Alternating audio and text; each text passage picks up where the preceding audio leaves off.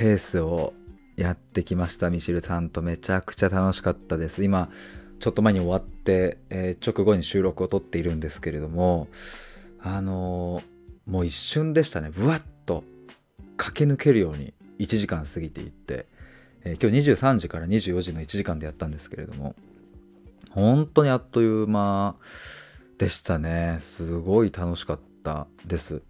いや改めてあの夜遅い時間にもかかわらず聞いてくださった皆さんありがとうございました。そしてまあ今回のスペースをきっかけにですねあの多くの方がフォローしていただきましてありがとうございます。もしかしたらこの収録も、えー、聞いてくださっているかもしれないですね。改めて対話屋さんと申します。よろしくお願いします。あのミシルさんとはですね昨年からあの一緒に対話会やらせてもらったりだとかあのスタンド FM の方でコラボ配信させてもらったりとか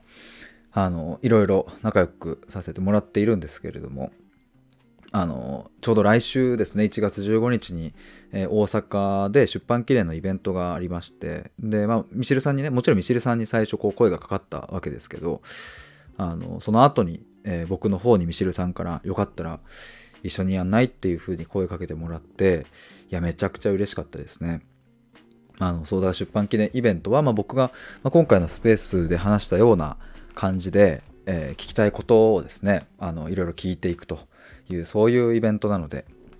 で、まあ、今日聞いていただいて、えー、感じてもらえたところかなと思うんですけれども、まあ、ミシルさんとこうコラボするときというか、対話するときは、もう台本とかも全く決めずに、まあ、大方のね、時間はこれくらいにしようとか、導入こうしようくらいは、まあ、あの軽く話しますけども、まあ、何を話すかとか、えー、どういう順番でテーマを扱うかとかも全く決めずにスタートするんですよ。今日もまさに、えー、本当どういう風に始まるかなっていうのもマジで分かんない。この未知数な中で始まっていった、まあ、でもだからこそ何でしょうね。こう対話の中のこう躍動感というかあの生きた対話。あのこう血が通っているというかね。なんかそういう風な空気感に包まれていたんじゃないかなと思います。まあ、よく僕あの、演劇とかあと分かりやすいのはお笑いか。お笑いを例えに出すんですけどもあのお笑いライブ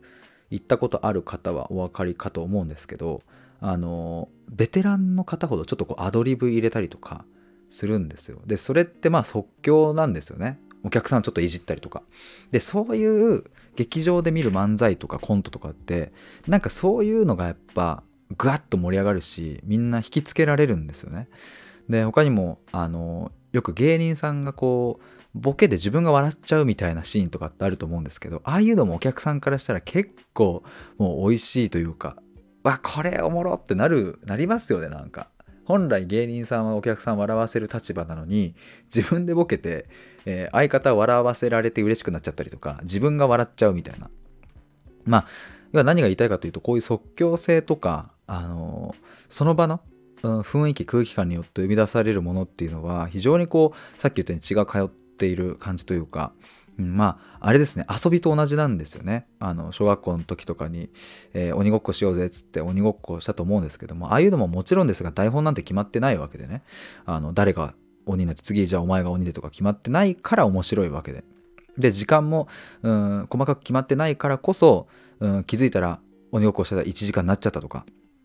それが面白いわけでね。だからそこにこう決まりきった台本や型みたいなのをあまりにも持ち込みすぎてしまうと、うん、それはこう血が通わなくなってしまってだからつまらない、えー、先生の授業みたいなね大学の授業とかで僕受けててほんとつまんないなって 正直思っちゃう時あったんですけども90分とか。そういうのはもう、うん、出来上がったレジュメをただ上から順番に読むだけみたいな。いやもちろんその書かれてるレジュメの内容を全部自分の頭に叩き込めばですねそれは頭良くなるのかもしれないですけれどもまあそこから選べ得られる学びというのは本当ビビたるもんでいやむしろ全部抜けちゃうぐらいというかまあ皆さんもこう受験勉強とかねあのなんだ日々の小テストとかそういうのもさ一夜漬けとかやったと思うんですけど、うん、それだとこう真の学びにはなんないですよね。まあ、やっぱりこう対話が繰り広げられていたりとか、えー、その時その場の空気感で進んでいく授業とか、えー、そういうものが面白いと僕たちは感じるわけでね。だからやっぱりあの改め改めてですが即興性とか、えーと、未知な感じどう着地するかわからないっていうこの面白さは計り知れないなと思うんですが、まあ、ただやっぱりですねこうミシルさんとあだからこそ、うん、ここまでまた盛り上がるんだろうなというふうにも思いますしあのミシルさんはえっ、ー、とこれ聞く聞き手の方が難しいよねみたいなことを言ってくださったんですけれどもまあ逆の視点で言えば何が聞かれるかわからない。そして僕も割と突っ込んだ質問をするのでねそういう中で、まあ、要はですねあのなかなかこう普段からあんまり言語化しない領域のようなところまで僕は突っ込んで聞いたりするのでそこに対してこうパンパンと、えー、スピード感というかねなんだろうなこう言葉が出てこないなんてことがなく、うん、綺麗にこう打ち返すみたいなね。打ち返すって言葉であってるのか分かんないですけど、えー、そういうふうにされるミシルさんもやっぱり日々考えてる人なんだなと思いますし華麗なあなんかさばき方というかね打ち返し方だなというのをすごいなというふうに僕も感じておりました。いやーでも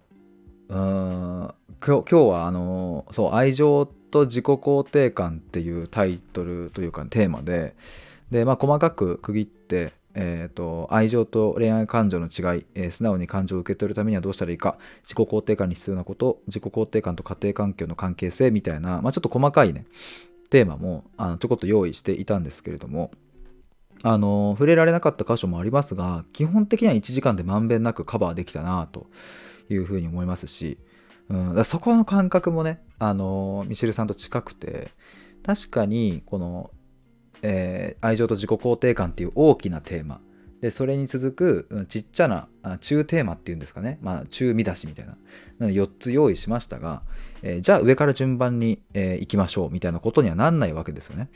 愛情と恋愛感情の違い。じゃあまずミシルさん、ここについてお願いしますとか、じゃ素直に感情を受け取るためには、次のトピック、ここじゃあミシルさんまずお願いしますみたいな、そういう風な台本では進んでいかないっていう、ここの感覚もやっぱミシルさんとすごく合うのでね。だから、あ結果的にカバーできたよねっていう、だしカバーできなかったとこもあるけど、いや、むしろそれでいいっていうかね。あのカバーできなくってああじゃなくってそうカバーできないところもありカバーできるところもありそれくらいのこう余白というかねあの幅を持って対話してるからこその面白さとか、えー、思いもよらぬ、言葉がミシルさんから出てきたりだとか、えー、思いもよらぬ共感が生まれたりとかね僕もそれを思ってましたとかでその共感からまた次の対話に発展していったりとか、まあ、今日もその最初自己肯定感入り口で行きましたけれどもあのミシルさんが考えていたこと事前にこういう風に進めたらいいんじゃないかなってなんとなく考えていたことが僕もたまたま一致してああそれそれってなったりとか。で気づいたら自己肯定感入り口で話していたら最後愛の方にこう徐々に移行していくみたいな。うんここがね本当にやっぱ面白いですね。うん。なんかあの僕はですねこの収録の1本前にえー、コーチングでもなくカウンセリングでもなく内政対話、えー、をしていますってそれについて詳しく解説しますみたいなのを、うん、話していたの言ったんですけれども、まあ、僕は内政対話っていうその人の哲学的領域にまで踏み込む対話っていうのをクライアントさんと日々やっているわけですが、うん、あのその対話とは今日の今日の対話とね、うん、内政対話僕がやってるクライアントさんとやってる対話とは、まあ、厳密に言えば、えー、違うでしょうけれどもでも対話って面白いっていう対話そのものの面白さ楽しさ、えー、そういうものは感じていただけたんじゃないかなというふうに思います。なんか対話って聞くとちょっと堅苦しいなとか、うん、まあ僕も対話屋さんって言っているんですけどもあまり日々ねあの対話とかっていうのって、えー、身近じゃない人も多いと思うので言葉として。あの、まあ、なのでね対話屋さんかみたいな対話かみたいなちょっと硬そうな感じもするかも分かりませんがでも基本的に僕はあの今日ミシルさんとスペースで話したような楽しい空気感というかねえこれどうなんですか？とかえちょっとこの相談者視点で言うとみたいなだそういうこう楽しく、うん、対話していく楽しく質問して、えー、一緒に考えて一緒に言語化していくみたいなことを、まあ、日々クライアントさんとやっているわけですけどもやっぱ楽しいですね。あのなんだろう楽しいコンテンツっていうのは世の中にたくさんありふれていてまあ今やねスマホがあれば何でもできちゃいますし、うん、なんだろうなまあ都内に出ればあのその遊べるところっていうのはたくさんありますけれどもやっぱりですね僕はこの対話をしてお互いの深い部分を出し合ったり、うん、深く入っていったり、えー、共感したり、えー、もっと言えば共鳴したりとか、えー、違いが分かったりその違いをこうもっと、観察していったりみたいなこれに勝る、うん、娯楽や遊びや、え趣味はないんじゃないかなって思うくらいやっぱ強烈な楽しさうんそしてこう喜びみたいなものがありますね。まあもちろん、うん、なんだろうな、あの、ミュージカル僕見に行った時にすごい感動してみたい。なそういうのもありますし映画を見てとか本読んでとかそういうのもあってね。もちろんそれぞれの良さがあって種類が違うのでね、うん、純粋なこう比較みたいなものはできないっちゃできないですけれども、うん、やっぱりこの対話をして深め合っていくっていう、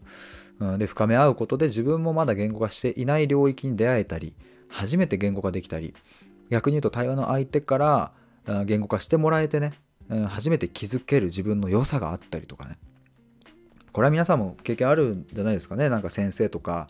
えー、と顧問とか親とか友達とか恋人とかにこういうとこいいとこあるよねって言われてえ嘘みたいな。自分で全然意識したことなかったみたいな。でも言われて気づく。言われてその言葉がスッと自分に入ってきて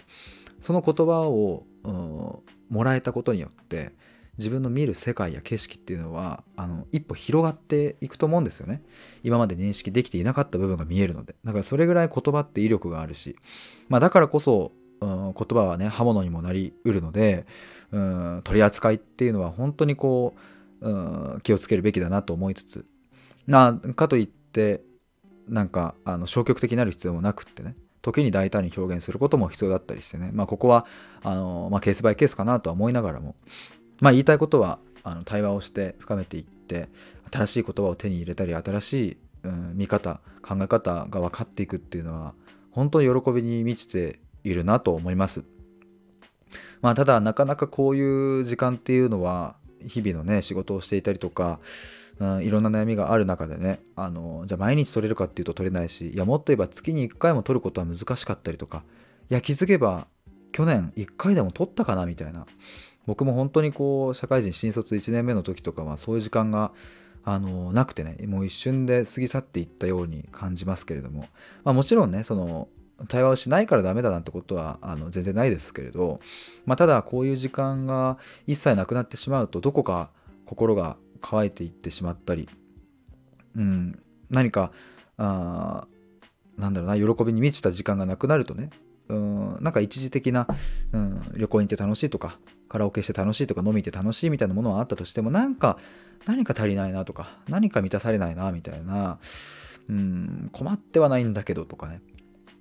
不幸ではないんだけどなんか幸せではないみたいな、